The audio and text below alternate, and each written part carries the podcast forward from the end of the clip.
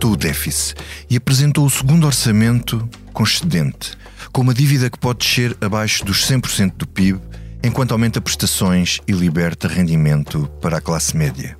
A resposta que o país precisa às famílias, a todos aqueles que necessitam que haja uma palavra positiva, é a todos eles que nós dirigimos o Orçamento de Estado para 2024. Sem euforias, António Costa acabou por pôr alguma água na fervura para justificar o baixo nível de investimento e reforçar a necessidade do país estar preparado para mais choques externos. A conjuntura internacional não é famosa.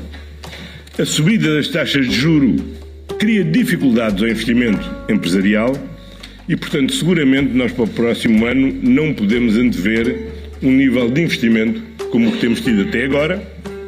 Não vamos ter uma procura externa como tivemos até agora. Entre o ruído dos comentários, o comentário do Presidente da República, Marcelo Rebelo de Sousa, que regressou à condição de explicador das medidas do governo e disse que nesta conjuntura o único caminho era mesmo procurar gerar crescimento através da procura interna.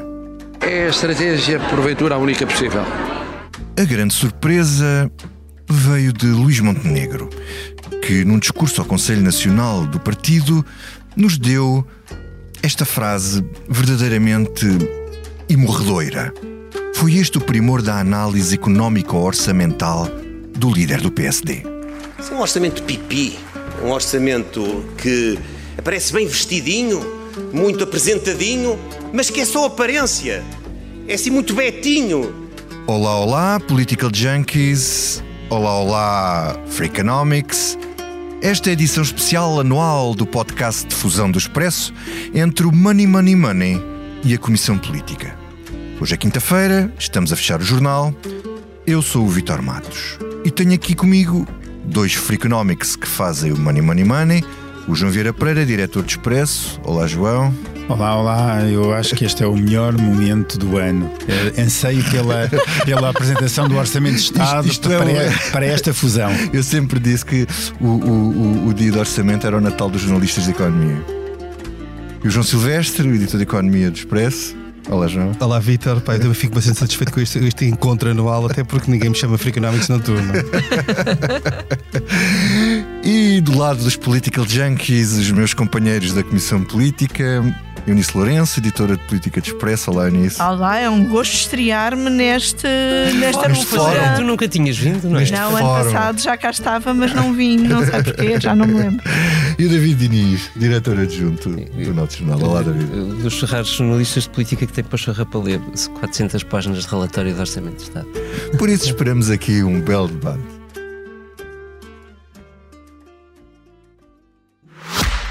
O Expresso faz 50 anos. Celebre connosco e torne-se assinante em expresso.pt. João Vieira Pereira, uh, começo por ti. Como é que tu classificas este orçamento, uh, sobretudo à luz dos anteriores, voltado para as pessoas, a devolver eh, rendimentos, a fomentar a procura interna para contrabalançar choques externos? É assim que tu fazes? É assim que tu lês o orçamento? Ou, ou tens mais a dizer, sobretudo, quanto ao investimento público e políticas voltadas para as empresas?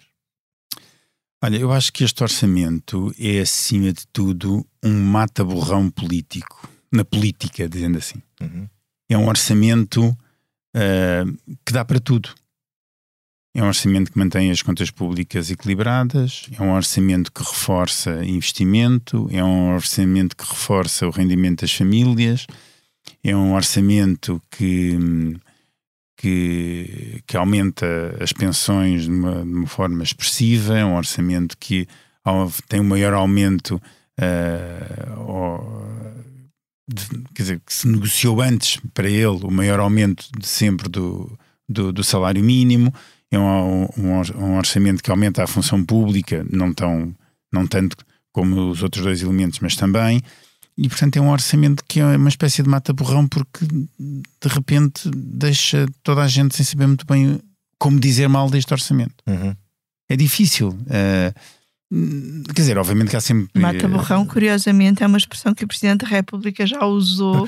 ah, uh. Aplicando ao Primeiro-Ministro. Portanto, alguém Pronto, que absorve tudo.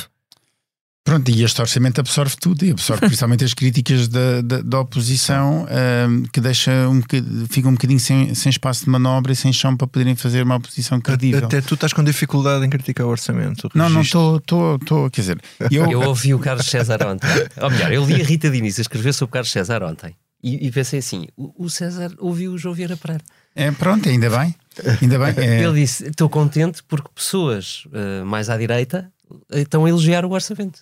E, eu achei que não, mas eu, eu acho que o Eu Carlos acho que César devia de estar nos contente. centrarmos aqui, ele ele estava um bocadinho a referir-se a pessoas como Nogueira Leite. achas. Acho, acho. O Olha, Olha, Leite falou. E Não sei, depende da forma sei. como nós interpretamos Pipi e Betinho, não é? Pode ser um elogio também. Pois eu, O Sebastião Bugalho, que o. Sebastião Bugalho disse exatamente isso. Eu, eu, pois, eu não ouvi o Sebastião por acaso, mas, Mas- mas, mas diz. Mas, mas o, que eu queria, o que eu queria dizer é que não é uma questão de. É, é difícil encontrar eh, críticas a este orçamento no papel. Só que há uma grande diferença entre aquilo que está no papel e depois aquilo que é executado. Uhum. Eu já tive na- na numa conversa anterior com, com- com o David, que fizemos com os assinantes do Expresso, dizer exatamente isso. É E que é- comigo. Mas é, é, desculpa, Eunice, é, corrigido. Ahm, que é ah, o, ah, o que interessa, o orçamento, obviamente, a apresentação do orçamento é importante, mas o que interessa verdadeiramente é a sua execução e a capacidade de executar. Nós viemos de uma série de governos do Partido Socialista que ao longo dos anos apresentava ah, valores para investimento público que nunca eram executados, ficavam muito aquém. Mas era uma grande crítica dos partidos da Geringonça, é que eles apresentavam-nos o orçamento, enganavam-nos e depois não faziam aquilo. Pronto. Exato, mas, mas a verdade é que, é, é que- é o faziam e fizeram em 2016, 2017, 2018 e por aí fora. E, e, portanto, nós podíamos ficar muito contentes a bater palmas. Ah, isto agora é que vai ser, porque grandes valores, etc. Grande aposta no SNS ou na educação ou numa reforma disto ou daquilo. E depois, na realidade, nada acontecia, ou acontecia menos do, do, Então do temos, que temos que marcar um, um novo podcast de fusão Não, para sair a discussão exato. orçamental do, do Não, não, não, última mas, discussão mas- orçamental mas deste orçamento. fazer esse exercício é um exercício, é um exercício bom. outono de primavera. Que é uma coisa que, é uma coisa que nós agora, que, que nós, jornalistas em geral, depois passa-se o tempo e esquecemos e não vamos, não vamos avaliar isso. Mas só para terminar, e, e e muito rapidamente, o maior elogio que nós conseguimos, que eu consigo fazer este orçamento, consigo fazer vários, mas o maior elogio que eu consigo, também consigo fazer críticas, atenção, mas o maior elogio que eu consigo fazer é o facto de finalmente nós termos ti, nós, nós chegarmos a um ponto das finanças públicas em que é possível usar o excedente orçamental para tentar, de algum modo, suprir as dificuldades da economia. Hum.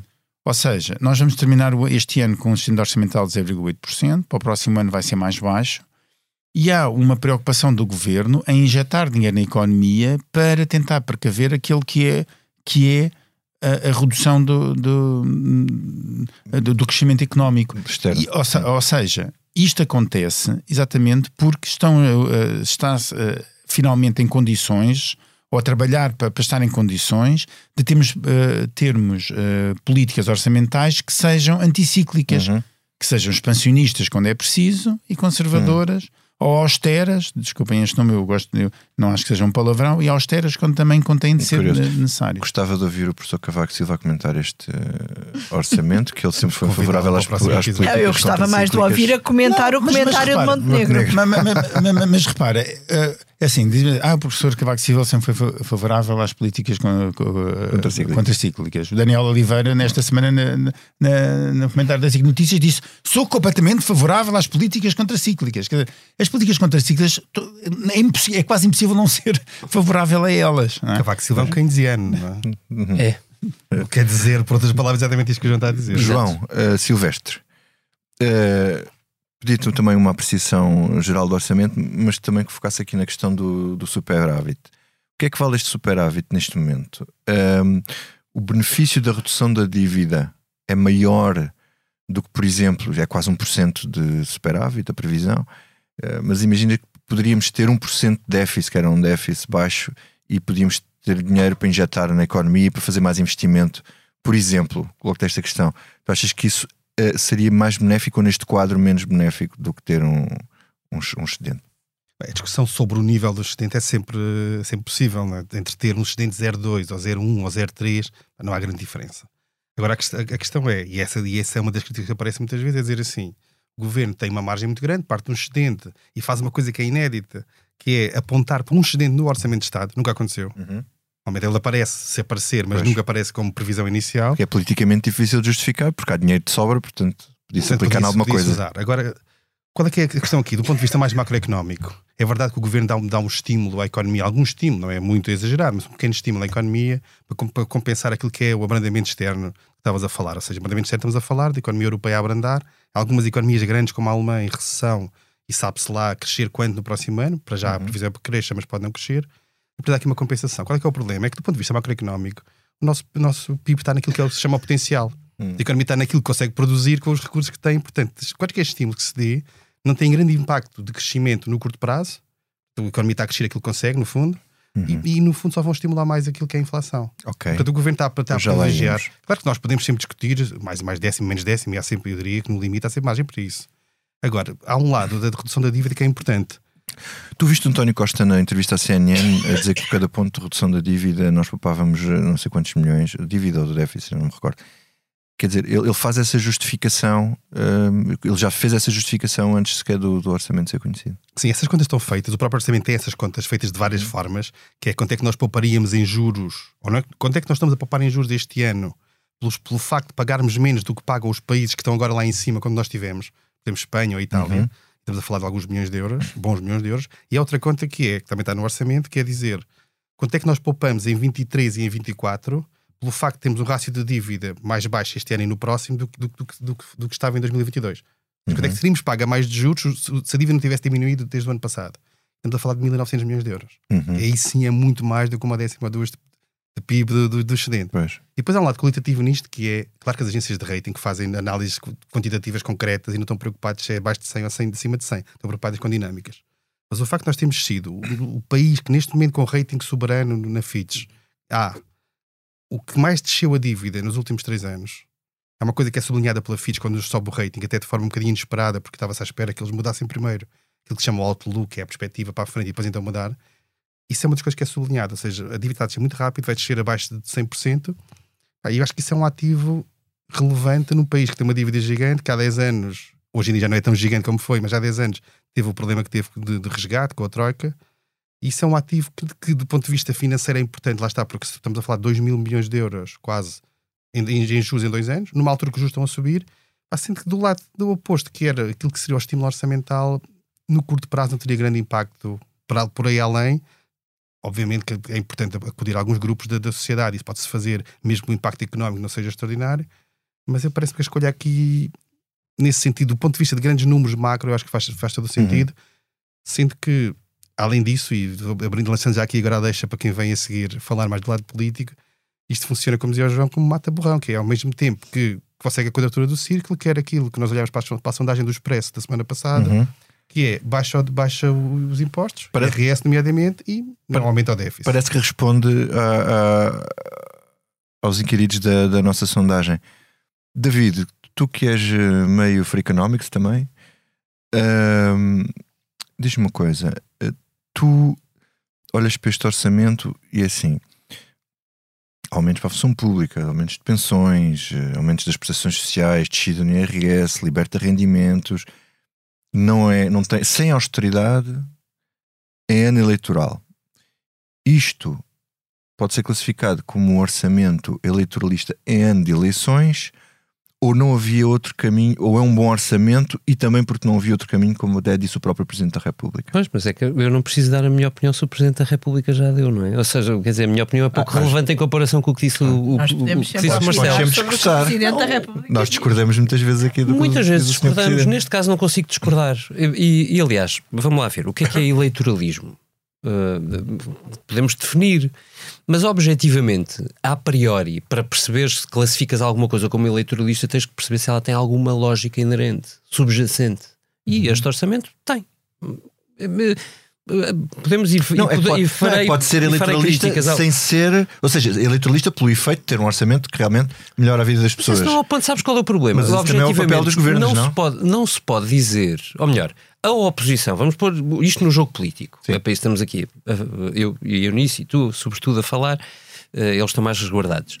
Eh, objetivamente, quando o PSD diz é preciso reduzir e muito o IRS. E depois até acrescenta, é preciso repor aos professores as carreiras congeladas, é preciso aumentar os médicos por não sei quê, é preciso um apoio ao arrendamento e isso implica investimento público. impl- Quer dizer, quando o PSD abre os cordões à bolsa ao nível de promessas, vir acusar o governo de despedir. ao mesmo tempo de estar a fazer uma coisa eleitoralista, é, é- é- vocês desculpem, mas entendam-se, não é? Mas, Primeiro ó, ó, David, definam os vossos Tu conceitos. escreveste, tu escreveste uma, uma, uma newsletter, a tua newsletter, ao Observatório da Maioria, em que foste, neste caso, observar a minoria eh, do, do PSD E a maioria e, também. e comparaste o, o Luís Montenegro com os inconsistentes do nosso inquérito, que são basicamente aqueles que querem 2%. sol na chuva, Sim. sol na, um, sol na eira e chuva no Nabal. Não é? Então, pronto, eu também quero. Eu, eu- eu próprio posso quer? ser inconsistente.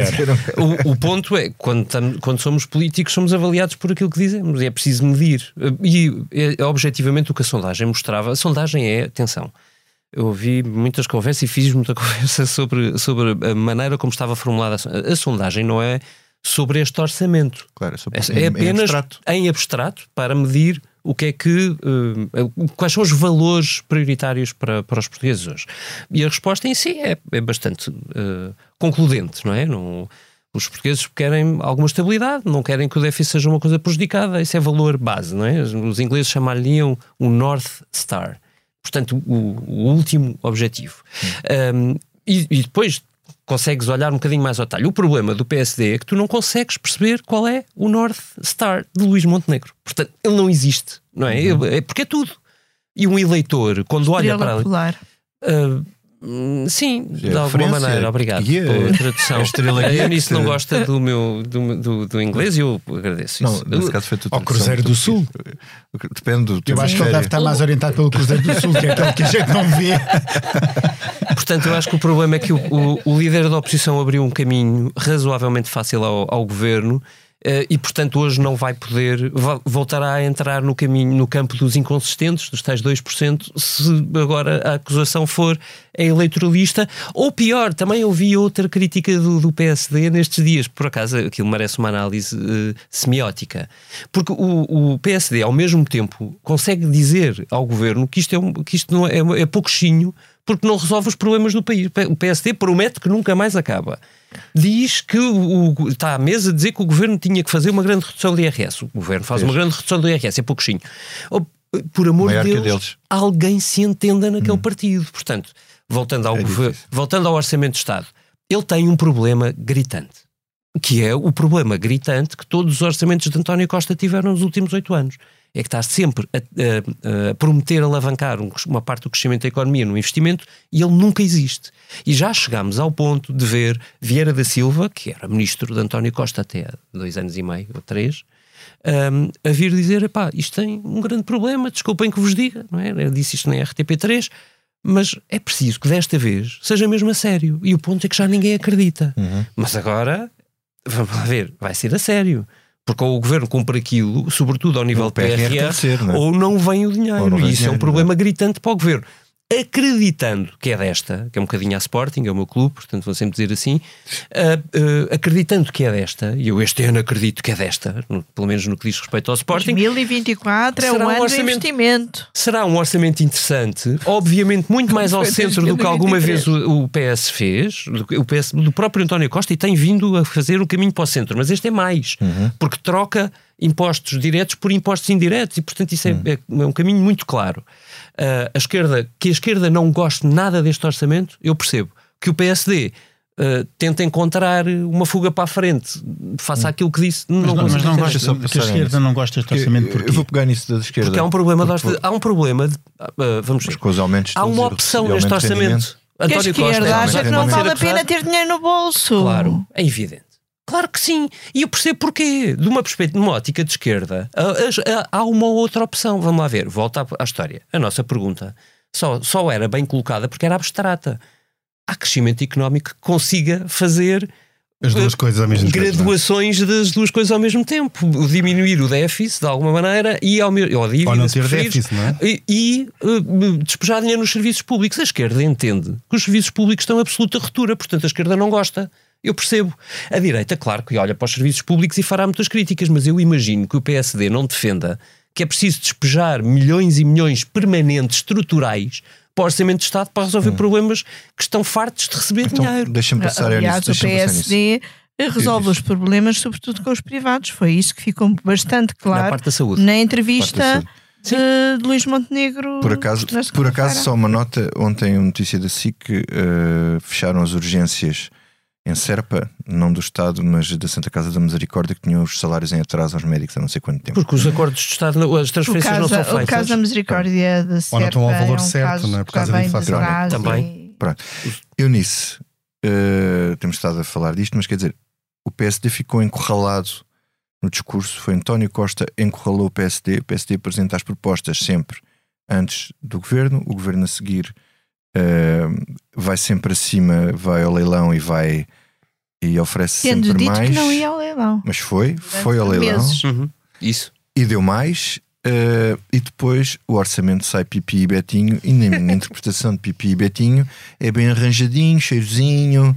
eh, Eu bem- acho que tudo isso era muito dirigido a- à imagem de Fernando Medina, que de facto nos apareceu mais penteadinho, Mas, com um fato melhor corte, e Luís Montenegro agora deu a polícia da moda, provavelmente. mas é assim, só há duas interpretações possíveis para a expressão eh, pipi. Qual é, qual é a terceira? Eu não percebo, é que eu não consigo mesmo perceber. Aqui, a, a ideia era o quê? É que, se- é que é, eh, eu não consigo entender a sério a, a expressão de, de Luís Montenegro. Acho não estou a querer dizer. Queres que eu Mas- te diga quais são as interpretações de pipi Não, que, saber que uma existem? terceira. Eu acho que os nossos Uma ouvintes são, a- inteligentes. São não é? Portanto, elas, outra é um órgão genital feminino, mas e em depois há o vários... arranjadinho. Há o arranjadinho. Pronto, Pois é, o arranjadinho. Eu, Três, as moedas não me lembrei, desculpa. Pronto. As mas, moelas. mas- certo, As mas, mas é assim, não é moelas, não é? Há pipis. Certo. Vê-se nas festas de verão, não Mas é? o Montenegro não estava a falar Não, também das pode moelas. ser. este- Não, não, mas está. Este orçamento é um petisco. É um petisco. Ah, se calhar é isso. Obrigado, obrigado. Pronto, não, é- era importante a legenda. Eunice, podes continuar. É o, é o título do meu texto desta, desta O orçamento é um petisco. Não, não, é O pi- pipi e outros petiscos. Mas é isso, é isso. É isso. boa. É, é- é aquela folha A4 escrita à mão que se vê nos bares das festas de verão. Isso. Ahm, mas pronto, usa-se e eu acho que até se usa mais no, numas regiões que noutras Certo. a expressão estás todo pipi, como Sim. estás muito bem arranjadinho. E, ahm, e Fernando Medina apareceu-nos visualmente bem arranjadinho. Mas além disso, eu estou um bocadinho. Olha, mas deixa pegar nessa, Fascinada. mas deixa pegar nessa tua coisa. E tu achas que ele também está bem arranjadinho politicamente? Isto para o futuro dele, ele falou do futuro dele. Mas é, eu falarei é do meu futuro. é com isso É que isso, eu estou um. É bocadinho eh, fascinada, que é eh, com Fernando A preparar a sua, eh, o seu lugar na história. Uhum. E sem cativações, atenção. Sem cativações, ou melhor, passando as cativações para os ministros setoriais, eh, criando um fundo soberano, será soberano, eh, Para as para, poupanças. para as poupanças do Estado, para o pós-PRR e, portanto, para o pós-Costa, sendo o pós-Costa aquilo que, que seja e quando seja, porque também não sabemos quando é que vai ser. Um, e voltando a dizer que eh, não será candidato a primeiro-ministro. Eu acho que Fernando Medina encontrou a sua cadeira de sonho e, aliás, eu e o João Silvestre fomos falar com ele já há vários meses para fazer um perfil para as revistas dos 50 anos do, do Expresso e, e falámos um bocadinho disso, de ele estar no lugar eh, certo Hum. para ele. Um, e eh, aquilo que, que eu leio, aquilo que me parece do que vi de Fernando Medina na eh, apresentação do orçamento, nas entrevistas que já deu e da parte que já conheço da entrevista que nós trazemos esta semana eh, no Expresso, é um, Fernando Medina a colocar-se eh, como uma figura responsável que cuida do futuro Confiável. do país, extremamente confiável. Aliás, há uma frase dele na, na entrevista que é muito sintomática e também é muito. há de ser um bocadinho uh, um engulho para a esquerda, que é. hum, qualquer coisa do género, não devemos usar o excedente para dar resposta à manifestação do momento. Ou Hum, seja, ok. este excedente, quer o deste ano, quer o previsível para o próximo. Isso é muito não deve interessante ser o, con- usado. o contraste com o Pedro Nuno Santos. Frenético, Isso é imprevisível. Professores, eh, médicos, É, às exatamente. várias, não é? Ou seja, não vamos usar o excedente para resolver o problema do momento, porque parece estar a fazer aquilo que nós tantas vezes dizemos que ninguém faz em Portugal, que é olhar Para para, o o futuro, pensar a 5 ou 10 anos, vamos lá ver se resulta. Mas eh, há aqui uma, uma estratégia, nem que seja uma estratégia pessoal, Uhum. de afirmação de um modo de fazer diferente. Ok, muito bem. João e João, hum, uma das discussões sobre este orçamento é se afinal os impostos baixam ou sobem. Uh, muita gente a dizer os impostos baixos, os impostos diretos e tudo bem, mas depois sobe a carga fiscal e o governo responde, como, mais- como sempre, o mantra, há muita mais gente a trabalhar, há mais gente a descontar, Uh, portanto, a- aumenta a receita fiscal. Quer dizer, esta questão da carga fiscal é uma verdadeira questão ou não? Isto desce nos rendimentos, mas depois sobe nos, nos impostos indiretos. Mas depois cada um pode escolher o seu consumo nos indiretos. Quer dizer, como é que vocês olham para esta questão? Uh, João. Pronto, João eh, Vieira Vieira Pereira, Pereira. primeiro eu. Não, não Ahm, vai dar nada. né? Pronto, Ainda eh, vai responder o João Martins. Exato. Temos também aqui o João Martins. As contas é mais ou menos um- cerca de 1,3 mil milhões de euros de, poupa- de- de poupança de- em impostos. 300 milhões por, por via de aumento da, da- Não, 300 milhões por via de aumento da, da- dos 3% das, Ok. dos, Escalões. dos escalões e os mil milhões pela diminuição de taxas. Ahm, e de- há mais dinheiro nas pessoas, há mais impostos indiretos, quer dizer que a pessoa, tendo mais dinheiro na, na mão, depois pode decidir onde é que, onde é que eh, compra. Eh, É uma, é uma medida sempre muito mais defendida por partidos à direita, no sentido de dar a oportunidade e a liberdade, uma política muito mais liberal, deem o rendimento às pessoas, as pessoas decidam o que é que querem querem fazer com ele. E se tiverem impostos altos no, no, no, no- no combustível, andam menos de carro, se tiverem IVA mais alto em alguns produtos, compram menos desses produtos e por aí afora. Ahm, agora, eu não me Bebem lembro. menos álcool, fumam Aí, menos, por exemplo. é, é bom para o SNS, Não é mau para o SNS. fumar menos. Não, não é mau. É- É, os económicos duramos podem, mais tempo. Os podem explicar. Mais tempo. os económicos podem, eh, po- podem te explicar como eh, eh, fumar é bom para o, C- o SNS e para as finanças do SNS. O imposto do tabaco vale bastante dinheiro, sobre o qual ainda recai IVA. Portanto, há muito dinheiro vindo do tabaco Que mais paga que paga. um terço do, do SNS. Exato. Não, isso é giro, isso é uma Mas pronto. coisa interessante. Depois, mas eu, eu não me lembro. Eu tentei. eu Tabaqueira Eu, patrocinadora. eu da perguntei ao. João Silvestre, eu fui pesquisar na, na- na internet, eu perguntei a pessoas, a jornalistas mais antigos que eu encontrei, pá, qual foi a última grande redução de IRS? Quem é que fez a última grande redução de IRS antes desta? Pá, e ninguém se lembra. Hum.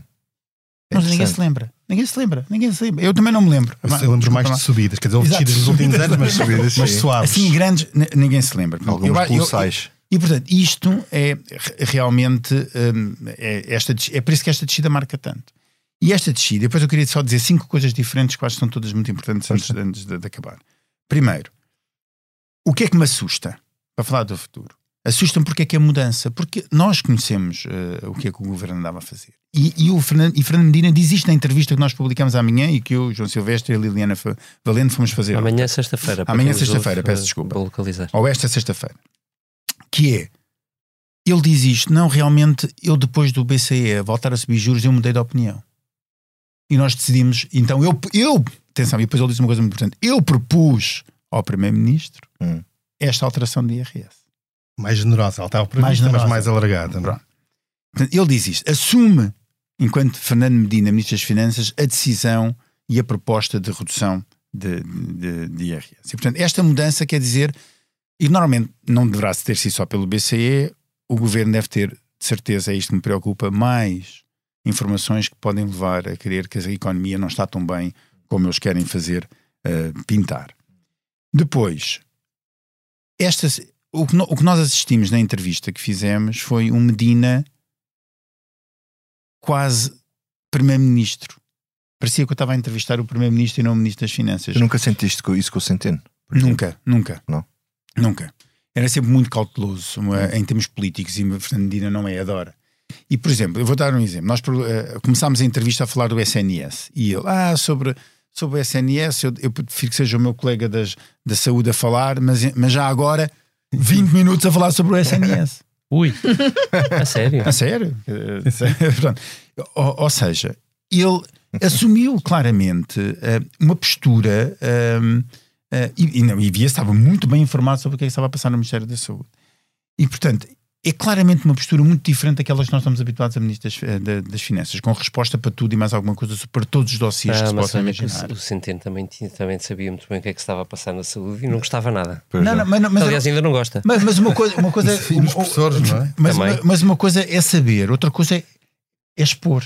Sim, é sim, a atitude, sim, sim. é isso que eu estou, é sim, que eu estou a falar. Aí havia mais uh... prudência. Sim, mas também havia outros fatores. Havia, não era uma maioria absoluta. E depois, Terceiro, o terceiro ponto, Medina arrasa não só, põe o Mata Borrão não só na concorrência, na, na, na oposição, Pode mas também na concorrência interna.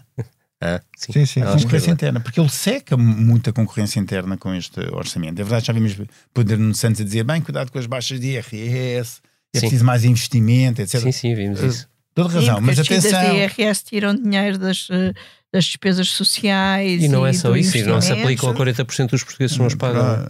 Tá mas, mas esses aplicam às despesas sociais e, e, e, a, e, a, verdade é que as despesas sociais não, não descem. Há um reforço das despesas sociais, sobem. É.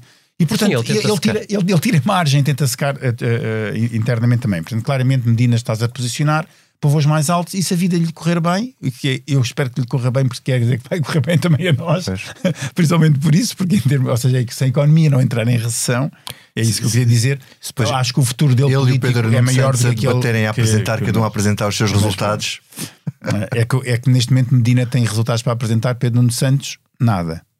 Não é? Nada. Não tem nada, em termos políticos, não tem nada para apresentar. Não ganhou uma eleição, não fez um projeto, não tem um nome associado a nada.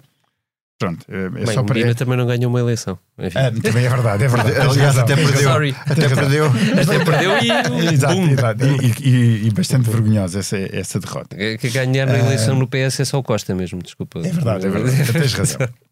Depois, uh, eu queria só de, dizer mais, mais duas coisas muito rápidas.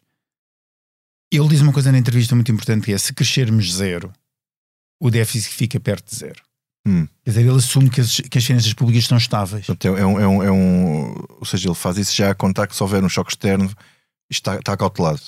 E é, isso é muito importante, porque é uma, é uma alteração estrutural das nossas finanças públicas. Uhum. E finalmente, para terminar, o Fundo Medina.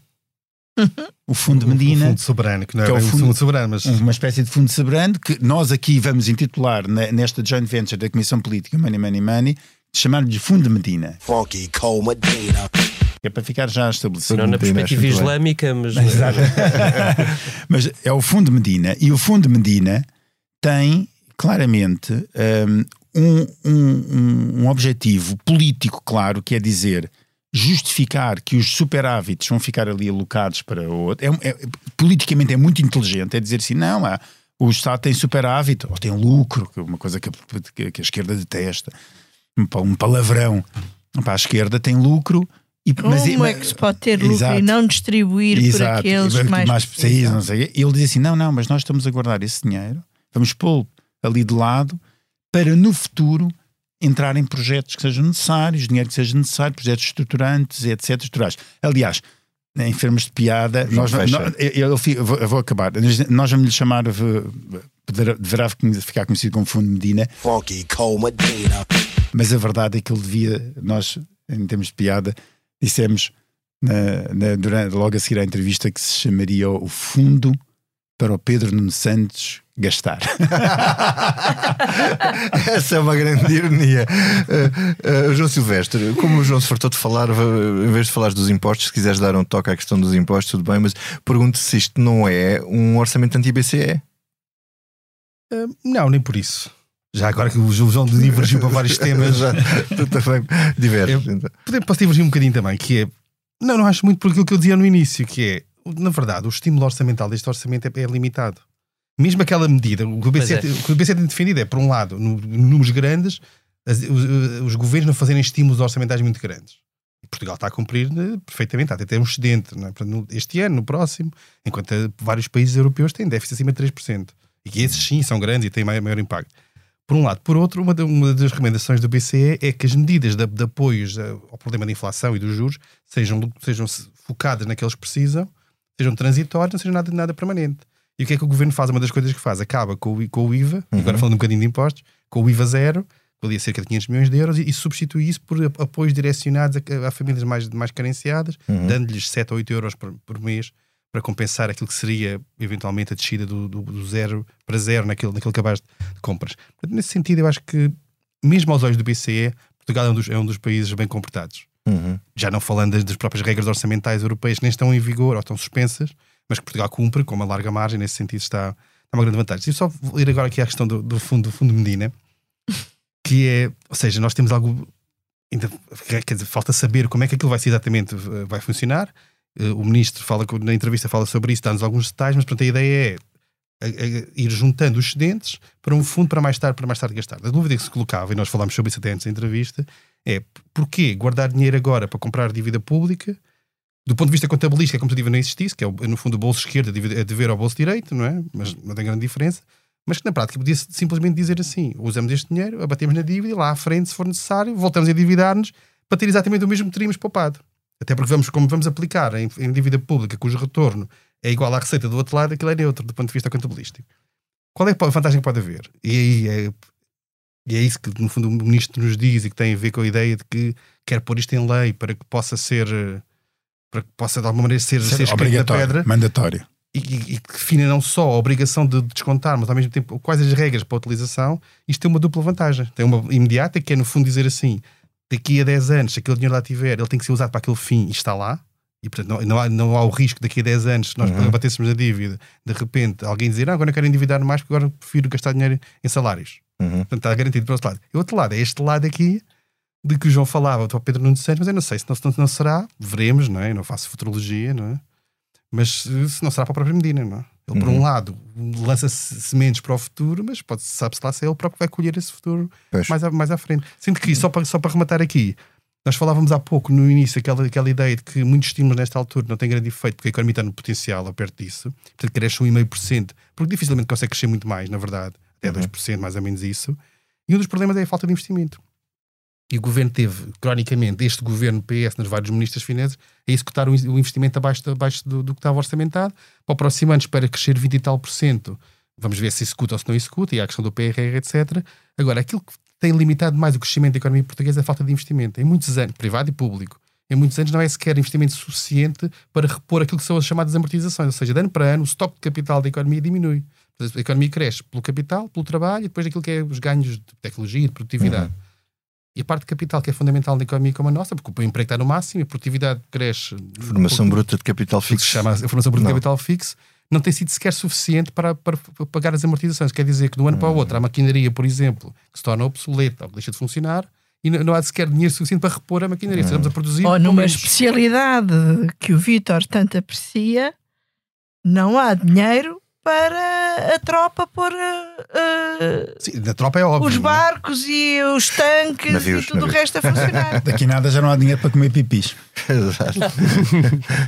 o IVA vai aumentar.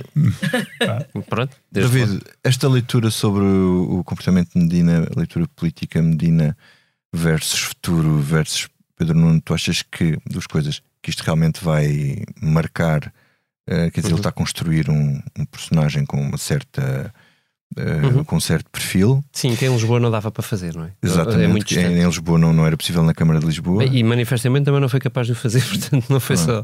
Não, as duas coisas. Mas por, por acaso Moedas está a fazê-lo à, maneira dele, mas pronto. Uh, sim, mas uh, tem outro posicionamento, não é? Sim, ou é seja, é há um líder do PSD, ou seja, quer dizer, ele é desafiante do atual líder do PSD, ainda que não seja assumido, não é? Ou seja, uhum. ele é, é alguém que acha quem está à frente do PSD está prestes a cair. Medina nunca teve essa perspectiva. Medina estava, esteve claro. sempre na Câmara de Lisboa a pensar em ser no país aquilo que fez com, em Lisboa com Costa, que é quando Costa sair, um uhum. dia, muito mais tarde. E isso não dava, não é? Não, não lhe dava muita visibilidade. Ah, enquanto também há, eh, quer dizer, há outra diferença. Uh, são uh, cores diferentes, não é? A Câmara de Lisboa tem uma cor diferente do governo. E isso, evidentemente, permite vocalizar muito Uhum. uh, para, no caso de moedas, uma oposição. Medina não tinha esse espaço, porque não, não ia estar a gritar contra o governo Claro. que não era o que fazia, não, não tinha lógica. Uh, no governo, ele está a saber uh, aproveitar o caminho. Eu acho que ele tem. Há, há ali alguma. Enfim, não me custa dizer isto. Até alguma coragem, na verdade. Porque dizer. É muito diferente chegar ao fim de um ano orçamental e apresentar um superávit. E, e, e houve enorme mérito de Mário Centeno que o fez. Uh, Uh, foi o nosso primeiro, não é? Portanto, naquela conjuntura foi realmente muito importante e foi difícil. E, e era com a esquerda. Bem, podia acrescentar muitas camadas a isto, mas é, é diferente apresentar à cabeça um duplo excedente. Não é cheguei ao fim e por acaso deu, porque a conjuntura ajudou. dois anos seguidos. Não, eu, eu quero fazer dois anos É seguidos. diferente, Portanto, eu nunca este aconteceu, ano, não é? este ano, desculpem lá, não me interessa nada, vai ficar em bolsa e, e no próximo ano já agora, de caminho, aproveito para avisar, também vai acontecer. É tão diferente, tão diferente, que gerou uma estranha aliança entre o PSD e o LIVRE, Uhum. que agora ambos propõem que cada vez que houver excedente tem de se discutir no Parlamento o que é que se faz ao excedente. Esta discussão que eu me que discutiam o lembro. que é que se faz à despesa toda, mas. Aos impostos Não já- querem que o governo possa decidir sozinho, embora Onde é que vai seja pôr o excedente? um governo de maioria absoluta, onde é que vai pôr o excedente. Esta é uma discussão É interessante. que nunca tivemos na política portuguesa, não Por uma é? razão muito simples. O governo- excedente. O governo pode ou não decidir o que faz ao Ouve. excedente sem passar pelo Parlamento. Isso é um mérito e, portanto, eu acho que respondo à tua primeira pergunta. É, é- é corajoso até, eh, mas é claro que tem como Aliás, o perspectiva a afirmação de uma uma personagem coisa. política. O professor não- não- Cavaco chegou a escrever que o Fernando Medina era o único ministro corajoso do governo. Pois é verdade. Olha, Escreveu por acaso podemos artigo. pergu- eh, temos que perguntar ao professor Cavaco se ele o que é Acha que este orçamento é corajoso? é corajoso. corajoso. Sério, porque é interessante. Agora, a- convém ter em perspectiva que, ao mesmo tempo que Fernando Medina está a criar a sua personagem política, Pedro Nuno Santos está a criar a sua. E elas são absolutamente alternativas. Aliás, a newsletter que tu falaste há pouco, eu escrevi esta semana, era para explicar isso. É que nós estamos num momento muito particular do ponto de vista de- político. É que existe uma maioria absoluta. Portanto, é assim, a evolução é esta. António Costa começa a governar com a imprescindível, uh, uh, com imprescindível apoio do PCP e do Bloco. É um tipo de governo, um tipo de política orçamental. Quer dizer, o enquadramento teve muitas nuances e, quer dizer, no substrato acabou por ser o mesmo, mas, mas as nuances eram importantes, relevantes politicamente. E depois já só precisava de um, mas ainda precisava de um. E agora tem maioria. Qual é a consequência? Toda a esquerda está livre para criticar. E nós não ouvimos uma voz. Ouvimos PCP, Bloco, PAN, Livre. E, e depois agora acresce, porque também pelos vistos querem gastar dinheiro. O PSD, a IEL eh, e, e até o Chega, porque o Chega não quer lá saber das contas certas, não, não- não conta. Portanto, são todas estas vozes. Qual é a novidade? É que agora também ouvimos a ala esquerda do PS. E repara, isto não é. É claro que a maioria não vai cair, mas do ponto de vista de eh, discussão pública, é Fernando Medina e António Costa contra todos os partidos da oposição e uma ala importante do Partido Mas, mas tu, Socialista. tu não achas que este, este, depois das confusões todas que viveu este governo, que este orçamento pode, pode impulsionar eh, António Costa? Pode, não, porque assim, o que é curioso no meio desta discussão pública é que tu olhas depois para a sondagem que Uhum. nós publicámos sexta-feira e o único que parece alinhado com a sondagem é António Costa, ou se quiseres, António Costa e Fernando Medina. Portanto, os outros estão todos a falar para o grupo dos inconsistentes. Uhum. Os 2% que de, de ale- alegadamente inconsistentes que a sondagem apanhava provavelmente foram telefonemas feitos para o Rui Tavares, Luís Montenegro, a- a- André Ventura. a- André Ventura, apanhou-os a todos. Uh, eu nisso, para, para, para fecharmos, não sei se querem fazer algum remate, um, houve aqui um efeito interessante no PSD né, com a questão do orçamento. Curiosamente, um dia depois das declarações de Luís Montenegro, o Carlos Moedas veio dar uma entrevista aqui à SIC, em que ele fez uma coisa bastante interessante. Veio, ah, eu venho aqui falar com o Presidente da Câmara, mas depois a seguir veio fazer umas críticas ao orçamento, nomeadamente a criticar a parte do crescimento e não sei o que e tal, mas a fazer umas críticas diferentes ou, do líder, eh, ou seja, mais centradas no conteúdo do que na forma, não é? Ele não disse que não criticou o facto de ele usar as palavras pipi, ele disse, enfim, cada um usa as palavras, cada um usa as suas, mas no fundo havia ali implicitamente uma coisa que se faz alguém que quer o lugar do outro sem, sem o dizer, é mostrar como é que a coisa se faz. Olha, eu vou ler um- umas citações da entrevista de Carlos Moedas. O meu futuro é o presente e sou um homem satisfeito, afirma o Carlos Moedas acrescentando que é um autarca muito acima dos partidos. Nunca imaginei ou sonhei ser comissário europeu, por exemplo. Fiz um excelente trabalho e toda a gente viu. Na minha terra diz Gaba de sexta. Eh, e o doutor Portas costumava usar um- um- uma expressão que era eh, elogio em, em boca própria é vitupério. Isto é, isto é banda sonora para o Carlos Moedas. E portanto, eu acho que Carlos Moedas deu a entrevista a SIC, sobretudo para se elogiar a si próprio, para se posicionar. É, isto é tão engraçado. Para se posicionar como candidato a candidato a primeiro-ministro. Uhum. E isto é tão engraçado porque na segunda à noite tivemos Pedro Nuno Santos na SIC e Luís Montenegro na TV e CNN. Um, Posso, só, posso só fazer aqui dizer mudar uma outra frase fantástica que é o PS. Música mestre. o PSD não vai precisar de mim porque vai ganhar as europeias. E se não ganhar as europeias, precisa dele ou, ou do Passos. Não sei. Apesar de Montenegro achar que. Isso é o que tu achas. Isso é o que tu achas. musicais neste, neste. Eu agora quero, eu quando falar quero sempre isso. Fiquei com inveja do Carlos Moedas. Mas então, eh, segunda-feira tivemos uma espécie de duelo Montenegro-Pedro Nuno Santos. Depois nós até fizemos questão de, de salientar isso num texto online em que os pomos a falar como se fosse um com o outro sobre os vários assuntos de que, de que, eh, a que responderam nos dois canais. E, e, e, e, no fundo, Montenegro esteve no mesmo patamar que Pedro Nuno. Ora, o patamar de Montenegro é o patamar, devia ser o patamar de Costa. E ontem tivemos Carlos Moedas quase que no patamar de Medina a querer subir para o patamar acima. Portanto, este jogo político-partidário é muito giro de ver, nem sempre é muito claro, mas eu acho que esta semana se tornou Muito claro. claríssimo. Sim, sim. Uhum. Aliás, essa frase do Moedas é ótima para notar como o objetivo que o Moedas impôs ao Montenegro. não é? Muitas pistas, muita gente a correr em pista própria Uhum. eh, esta semana. Isto na semana em que o Pedro Nuno Santos estreou o seu comentário. Exato. Exatamente. O desaparecido. Uhum. E nós, nós temos que decidir. É só coisas que Cida toca. E portanto, ficamos por aqui. Adeus Political Junkies, adeus Freakonomics. Voltaremos daqui a um ano com mais um episódio de fusão entre o Money Money Money e a Comissão Eu estou um Política. bocadinho preocupada com a minha memória, porque o Atenção. João Martins disse-me que afinal eu estive neste programa há um ano e eu não me lembrava. São muitos podcasts. distância, pois é verdade. Atenção, atenção, que não se sabe, pode haver um retificativo. É verdade. Podemos, Ou podemos suplementar. Ou um suplementar. Se acontecer alguma coisa por caminho, ou então podemos fazer o- o- a edição especial de execução orçamental deste orçamento. Acho é? que era um bom, Esse é um bom ponto. um bom ponto.